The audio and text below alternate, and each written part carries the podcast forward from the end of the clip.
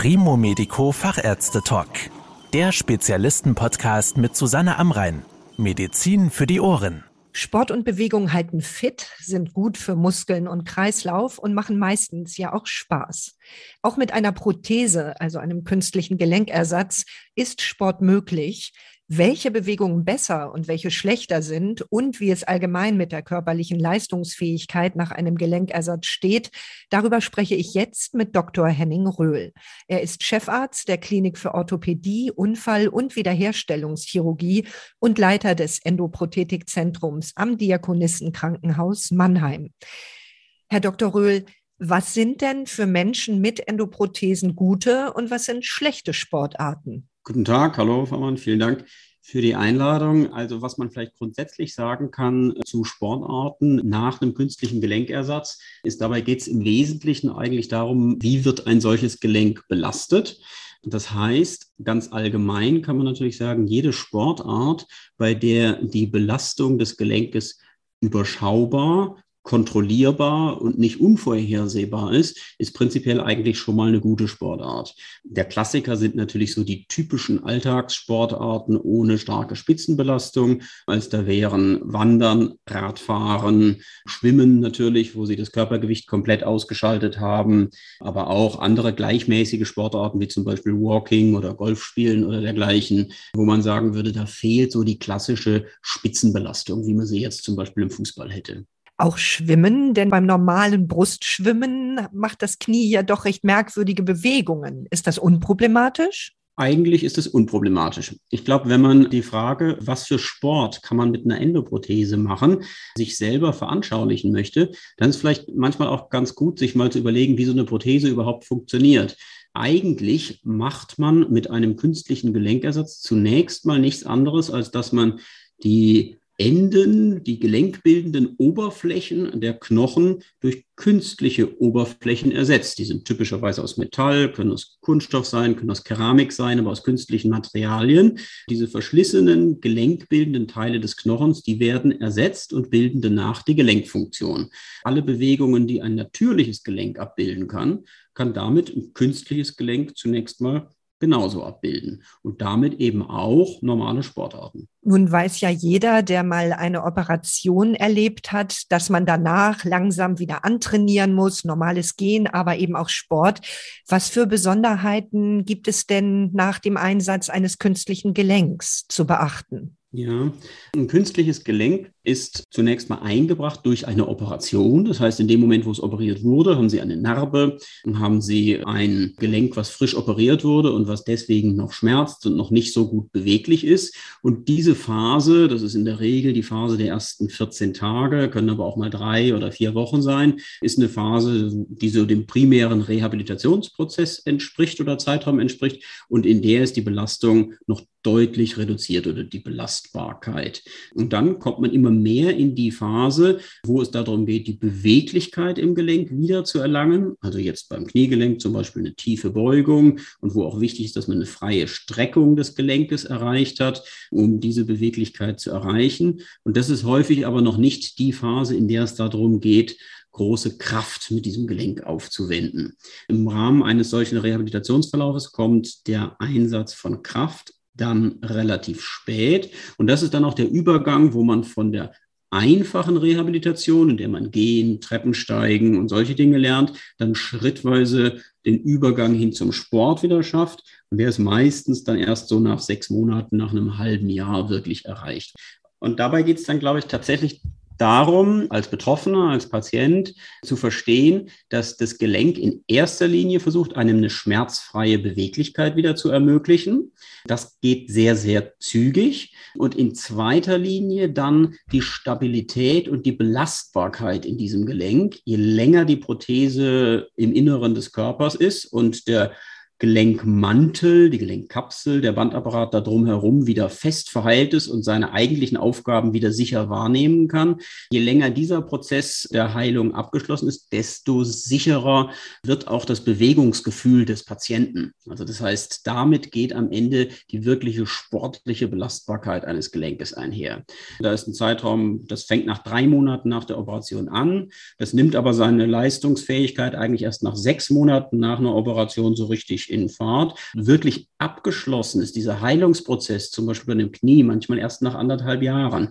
Das heißt, eine wirkliche Belastbarkeit, so wie man sie sich dauerhaft für ein künstliches Gelenk wünscht, ist nicht selten auch erst in einem Zeitraum von zwölf bis manchmal 18 Monaten zu erwarten. Und wie sieht es dann aus, wenn diese Ausheilphase abgeschlossen ist und man vielleicht eine neue Sportart erlernen möchte?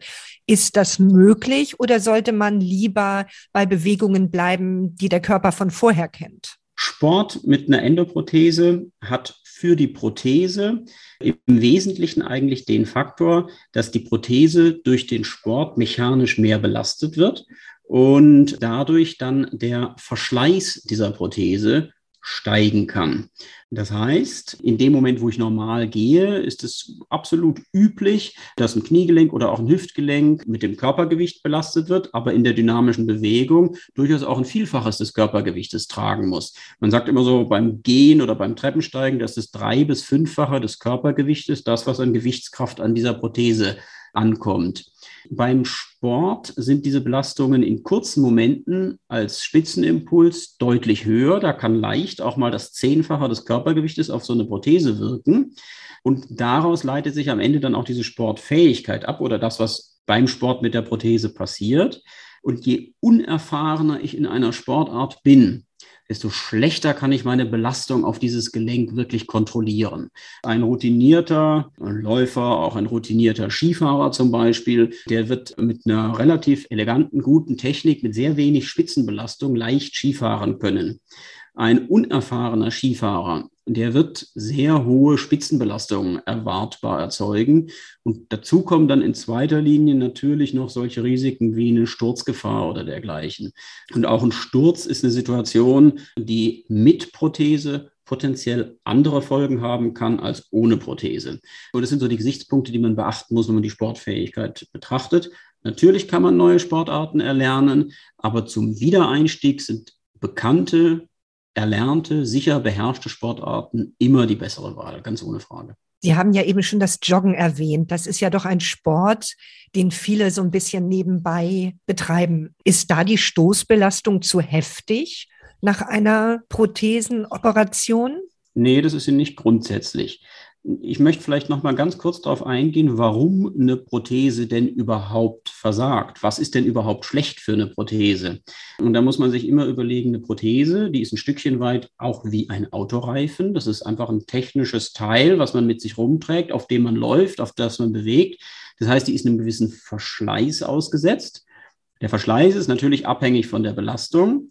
Dann gibt es bei Prothesen Probleme im Sinne zum Beispiel eines Auskugelns eines Hüftgelenkes. Das heißt, auch das muss man bei einer Sportbetätigung berücksichtigen. Und dann gibt es das Problem, dass eine Prothese ausbrechen kann aus dem Knochen, zum Beispiel bei einem Unfall. Wenn ich diese drei Mechanismen des Versagens einer Prothese kenne, dann kann ich mir eigentlich auch relativ gut vorstellen, was ich aber auch alles machen kann und was alles ungefährlich ist. Und um jetzt nochmal aufs Joggen zurückzukommen, wenn ich das zum Beispiel betrachte, würde ich sagen, das Einzige, was beim Joggen wirklich auftritt, ist eine höhere Spitzenbelastung und zwar in einem kurzen Moment. Und das kann man sich vielleicht so vorstellen, wie wenn man eben mit dem Auto auch mal schnittiger um die Kurve fährt oder mal eine starke Bremsung vornimmt. Natürlich ist die Belastung auf der Prothese höher und wird auch der Aufbrauch dieser Prothese höher sein. Das muss man als Betroffener wissen. Das heißt, wenn man jeden Tag lange Strecken, viele Kilometer läuft, dann wird sich das vorhersehbar wahrscheinlich auch in einer gewissen Weise auf die Prothesen Haltbarkeit auswirken. Wenn man aber in einem mäßigen Umfang immer mal kurze Etappen oder zwei, dreimal die Woche kurze Strecken joggt, dann muss man sagen, dann erfüllt man damit eigentlich das Ziel, wofür man diese Prothese auch eingesetzt hat. Also das ist sicherlich eine absolut sinnvolle und auch realisierbare sportliche Betätigung. Das Wort Belastungsspitzen ist jetzt ja doch schon ein paar Mal gefallen. Es gibt ja typische Sportarten wie zum Beispiel Tennis, Reiten oder Skifahren, wo Sprünge oder Stöße auftreten können, also solche Belastungsspitzen. Wenn ich Sie richtig verstanden habe, sind das aber kurzzeitige Belastungen, die so eine Prothese in der Regel gut aushalten kann. Ja, genau. Wie wird denn eine Prothese im Knochen überhaupt befestigt? Wie ist denn die da fest? Das ist, glaube ich, das äh, plastische Bild, was denjenigen, der eine Prothese hat, vielleicht interessieren wird. Die wurden natürlich früher häufig tatsächlich zementiert eingebaut. Ganz vereinfacht gesprochen darf man vielleicht sagen, so etwas ähnliches wie in den Knochen geklebt. Das ist heutzutage nur noch bei einem Teil der Prothesen üblich. Viele Prothesen werden heutzutage auch zementfrei implantiert. Und das bedeutet eigentlich nichts anderes, als dass die Prothese in den Knochen geklemmt wird und dann im Zeitraum der ersten sechs Monate nach der Implantation ganz langsam einheilt. Und bei diesem Vorgang heilt aber der lebendige Knochen an diese Prothese dran, sodass Knochen und Prothese regelrecht zu einem Teil werden. Damit wird diese Verbindung einerseits sehr stabil und gewinnt aber andererseits auch ganz lapidar gesprochen, was Lebendiges. Also das heißt, die regeneriert sich auch in irgendeiner Form. Und solche Prothesenverbindungen zum Knochen, die können sehr, sehr belastbar sein so dass also bei normalen Belastungen, ich habe jetzt gerade schon gesagt, bis zum Zehnfachen des Körpergewichtes, so eine Prothese relativ problemlos diesen Belastungen standhält zu empfehlen, jetzt nicht in den ersten sechs Monaten nach einer Implantation, dauerhaft, aber schon. Und solche Spitzenbelastungen, die beim Sport auftreten können, die wären für die Prothese insbesondere dann gefährlich, wenn sie so groß werden, dass die Prothese dadurch aus ihrer Verankerung im Knochen herausbrechen könnte oder aber in sich selber Schaden nehmen würde. Und das tut sie in der Regel nur bei einem wirklichen Unfall. Das wird sie bei der normalen Spitzenbelastung, wie es bei einem Sprung passiert oder bei einer Landung passiert, nach einem Sprung nicht tun. Für solche Belastungen sind die Prothesen gebaut und die werden allenfalls auf die Standzeit sich bei exzessiver sportlicher Betätigung auswirken, aber nicht auf im einzelnen Ereignis für die Prothese zu einem Schaden führen.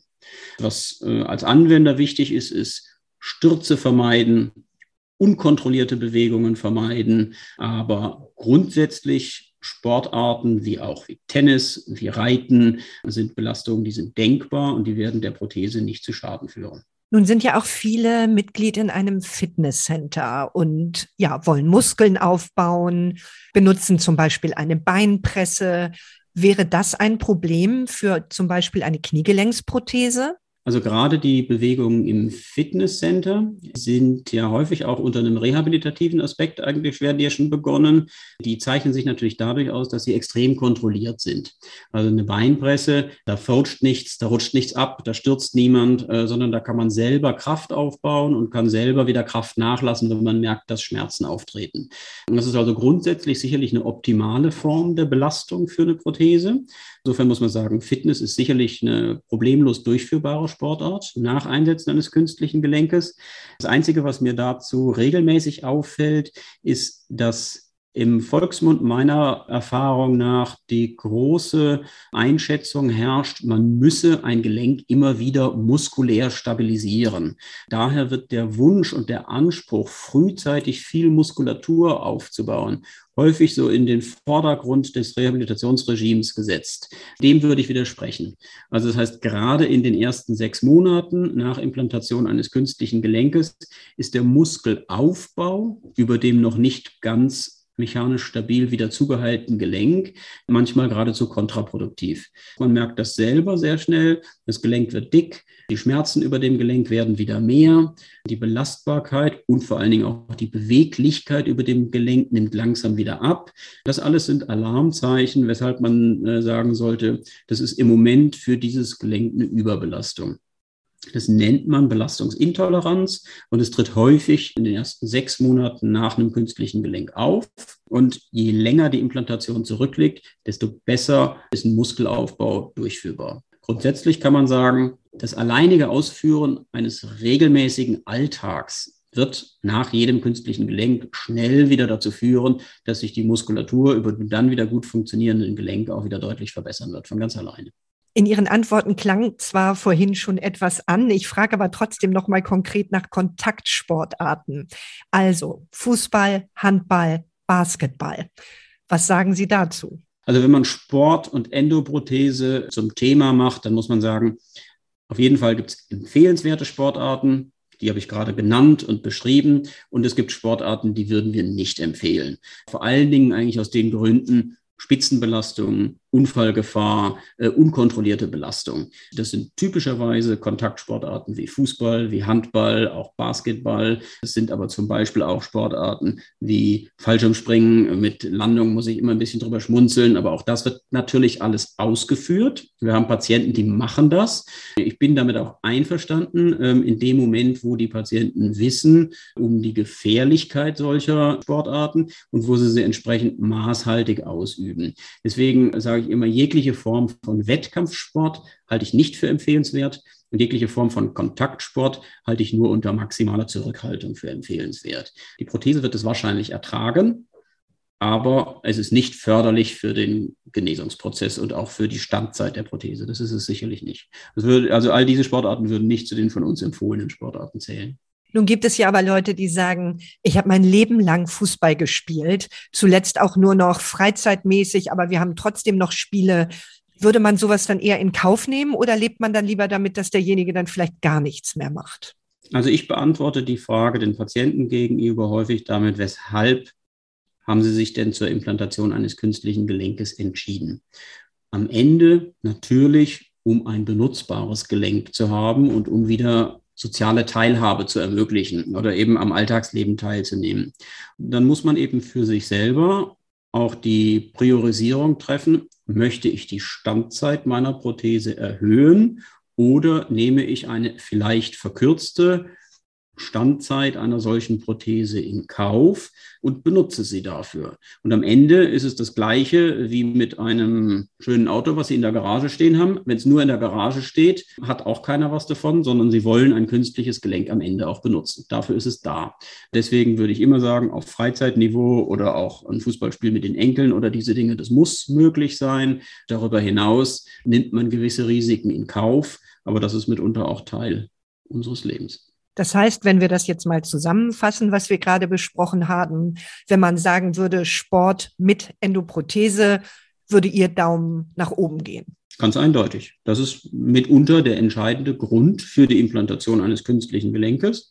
Und vielleicht ein Punkt, auf den ich noch gar nicht eingegangen bin. Natürlich ist auch, wenn das das Ziel ist, die Art und Weise der Prothese, die verwendet wird, entscheidend. Wir haben natürlich auch sehr junge Patienten, die nur umschriebene Gelenkdefekte haben, die gezielt mit der Maßgabe kommen, wieder sportlich aktiv sein zu wollen. Und auch für diese Patienten kann man mitunter schon bei der Wahl des Operationsverfahrens zum Beispiel einen Teilgelenkersatz oder eine im Umfang geringer äh, ausgeprägte Prothese wählen, um eben genau das gewünschte Ziel auch wirklich umsetzen und erreichen zu können. Ja, eindeutig. Das ist das Ziel der Endoprothetik, Sportfähigkeit wieder zu ermöglichen. Vielen Dank für die Informationen, Herr Dr. Röhl. Gern geschehen. Das war der Primo Medico Fachärzte Talk. Danke, dass Sie zugehört haben. Mehr Informationen rund um das Thema Gesundheit und medizinische Spezialisten finden Sie auf primomedico.com.